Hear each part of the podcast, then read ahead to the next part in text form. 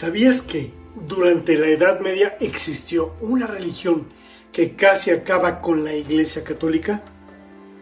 Muy al estilo de la serie Juego de Tronos, en donde la religión tradicional de esa historia se llama la Fe de los Siete, que es una alusión a la Iglesia Católica y que es desbancada por la agrupación sectaria religiosa llamada Los Gorriones, los cuales son la representación de una agrupación muy similar que sí existió y llevó por nombre los cátaros.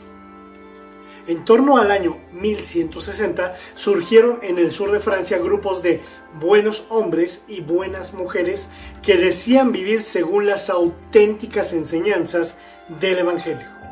A mediados del siglo XII, en varios puntos de la cristiandad, surgieron una serie de comunidades que organizaban su vida religiosa al margen de la iglesia oficial. En cada región en la que se desarrollaron recibieron denominaciones diferentes tejedores, pifles, bugres, patarinos, arrianos, albigenses, maniqueos, etc. Ellos mismos se llamaban simplemente buenos hombres o buenas mujeres, o cristianos y cristianas. Actualmente se les conoce como cátaros. El símbolo utilizado por los cátaros era la cruz cátara, también conocida como cruz occitania. El significado que se le atribuye a esta cruz es que es la representación del sol. Los cátaros, también conocidos como cátari, del griego cátori para los puros, eran una secta religiosa medieval dualista del sur de Francia y que floreció en el siglo X después de Cristo, desafiando la autoridad de la Iglesia Católica. También eran conocidos como los albigenses. Los sacerdotes cátaros vivían simplemente, no tenían posesiones, no imponían impuestos ni sanciones y consideraban a hombres y mujeres como iguales. Aspectos de la fe que apelaban a muchos en ese momento desilusionados con la iglesia. Las creencias cátaras finalmente derivaron de la religión persa del maniqueísmo, pero directamente de otra secta religiosa anterior de Bulgaria, conocida como los bogomils, que mezclaban el maniqueísmo con el cristianismo. Los registros de la Iglesia Católica Romana los mencionan bajo varios nombres y en varios lugares. Los teólogos católicos debatieron consigo mismo durante siglos si los cátaros eran herejes cristianos o si no eran cristianos en absoluto. La pregunta aparentemente sigue abierta. Los católicos romanos todavía se refieren a la creencia cátara como la gran herejía, aunque la posición católica oficial es que el catarismo no es cristiano, en absoluto. Las creencias cátaras incluían el reconocimiento del principio femenino en lo divino, es decir, creían que Dios era tanto hombre como mujer. El aspecto femenino de Dios era Sofía, es decir, sabiduría. Esta creencia alentó la igualdad de los sexos en las comunidades cátaras. Metempsicosis, es decir, reencarnación un alma renacería continuamente hasta que renunciara al mundo por completo y escapara de la encarnación. Dualidad cósmica. La existencia de dos poderosas deidades en el universo, una buena y otra malvada, que estaban en un estado de guerra constante. El propósito de la vida era servir al bien, sirviendo a los demás y escapando del ciclo del renacimiento y la muerte para regresar a casa es decir, a Dios. Vegetarianismo. Curiosamente, vivían una vida vegetariana, aunque sí estaba permitido comer pescado para creyentes y seguidores. Esto porque en aquellos tiempos no sabían de qué manera se reproducían los peces, así que tenían la idea de que los peces eran el fruto del mar y no lo consideraban como carne. Celibato. También fue alentado en general, ya que se pensaba que cada persona nacida era solo otra pobre alma atrapada por el diablo en un cuerpo. El matrimonio en general se desalentaba. Todos los cátaros trabajaban, sacerdotes y laicos, y muchos de ellos como tejedores. Como dualistas, los cátaros creían en dos principios, un buen Dios y su adversario maligno, así como Dios y Satanás del cristianismo convencional. El buen principio había creado todo lo inmaterial, bueno, permanente e inmutable. Mientras que el mal principio había creado todo lo material, malo, temporal y perecedero. Para entender por qué surgieron en ese momento preciso de la historia, hay que retroceder unas décadas en el tiempo, a finales del siglo XI, a la auténtica revolución que el Papa número 157, Gregorio VII, llevó a cabo entonces en la Iglesia Católica. La llamada Reforma Gregoriana se propuso erradicar las malas costumbres del clero, en particular dos de ellas. Una de la primera, la simonía. Esto es el acceso a los cargos eclesiásticos a cambio de dinero y el nicolaísmo, como se conocía la práctica del amancebamiento de los clérigos. Para impedir la injerencia del poder político en los asuntos eclesiásticos entre 1074 y 1124, el papado se embarcó en una larga pugna con los emperadores, la llamada querella de las investiduras. El resultado fue la creación de un nuevo modelo de iglesia en el que los papas reforzaron inmensamente su poder, hasta el punto de que algunos autores han hablado de una teocracia pontificia. Esta evolución suscitó el descontento de una parte del clero católico, que seguía defendiendo la práctica de la pureza y del modelo de vida evangélico como única vía de perfección. Las críticas contra la jerarquía de Roma, acusada de traicionar la tradición de la Iglesia de los tiempos apostólicos, surgieron por parte de ciertos miembros del clero, que a su vez se vieron acusados de herejía por las autoridades eclesiásticas. Los cátaros procedían de sectores descontentos de la Iglesia.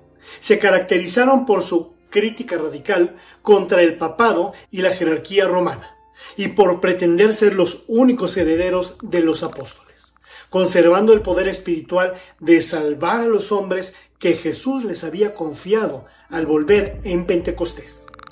Aunque se conocen focos cátaros en lugares como el Obispado de Colonia, fue en una de las regiones meridionales de la cristiandad, principalmente en el sur de Francia, en los condados catalanes de los Pirineos y en Italia, donde al final se arraigaron. Allí una serie de príncipes y señores feudales, los condes de Toulouse y de Foix, los vizcondes de Trencabel, favorecieron la acogida e implantación de la herejía. En general, los cátaros se instalaron en los llamados castros o burgos castrales, es decir, pequeños pueblos fortificados que surgieron en el año 1000 al abrigo de los castillos feudales.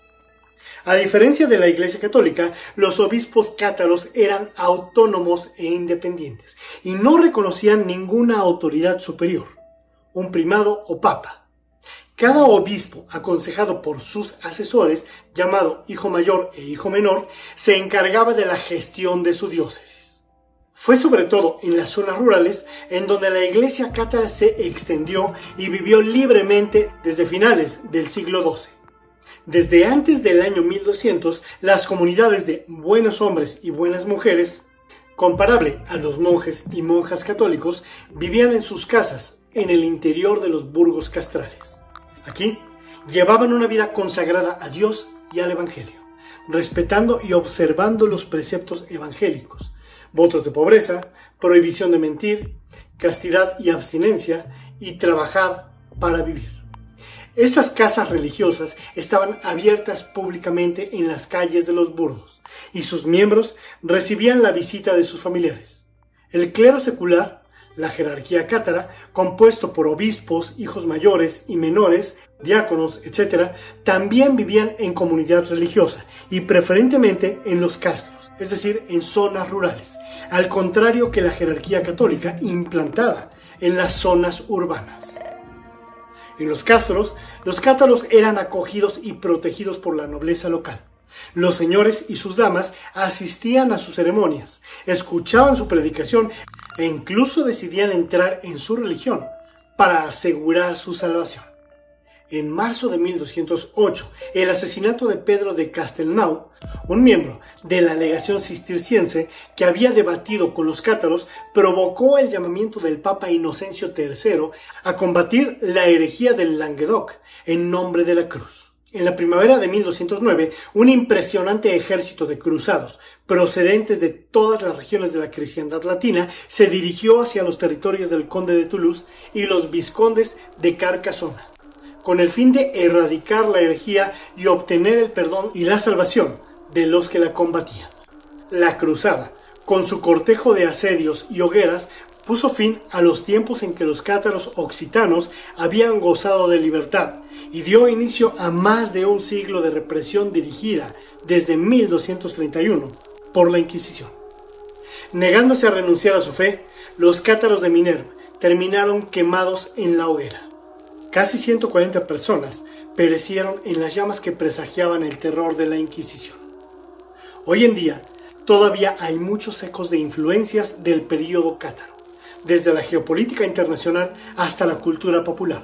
Incluso hay cátaros vivos hoy, o al menos la gente que dice ser cátaros modernos. Hay visitas históricas de los sitios cátaros y también un florecimiento, aunque en gran medida superficial, de la industria turística cátaro en el Languedoc y especialmente en el departamento Aude. Los cátaros fueron una religión que comenzó a crecer rápidamente y sobre todo teniendo el cobijo y financiamiento de muchos nobles, tierras y sobre todo muchos seguidores, pusieron a temblar realmente a la Iglesia Católica, la cual, al sentirse acorralada, optó por usar el brazo armado de los cruzados para acabar con los cátaros. Por otro lado, los cátaros, al igual que casi todas las nuevas religiones, surgen con un gran ideal y sentimientos puros de vivir como auténticos cristianos y apegarse a los evangelios. Sin embargo, más pronto que tarde, comienzan a pervertir los ideales y a tomar comportamientos sectarios, como creer que traer un niño al mundo era un acto malvado, ya que se tomaba un alma libre y se aprisionaba en un cuerpo humano, en un mundo de dolor y sufrimiento. Pensamiento totalmente alejado de la intención original de los evangelios. Finalmente, los cátaros se decían cristianos, pero no eran seguidores del Jesús histórico, del Jesús hombre. Más bien, eran cristianos gnósticos, es decir, seguidores del Jesús místico y esotérico, lo que fue el pretexto perfecto de la Iglesia Católica para echarles a la Inquisición encima. Como dije al principio, en la serie de HBO llamada Juego de Tronos, es una alegoría a lo que hubiera pasado si los cátaros hubiesen derrocado a la Iglesia Católica. Tal vez hubiera sido peor. Y eso es decir mucho. Bien amigos y buscadores de la verdad, realmente agradezco el tiempo que han dedicado en ver o escuchar esta emisión, la cual les pido compartan en sus redes sociales para que otros buscadores de la verdad la encuentren. Si te gustó mi contenido, regálame un buen like y suscríbete a mi canal. Recuerda hacer clic en la campanita de abajo para que te llegue una pequeña notificación cada vez que suba un nuevo e interesante video. Les deseo mucha luz y que en verdad sean libres. Gracias y hasta la próxima.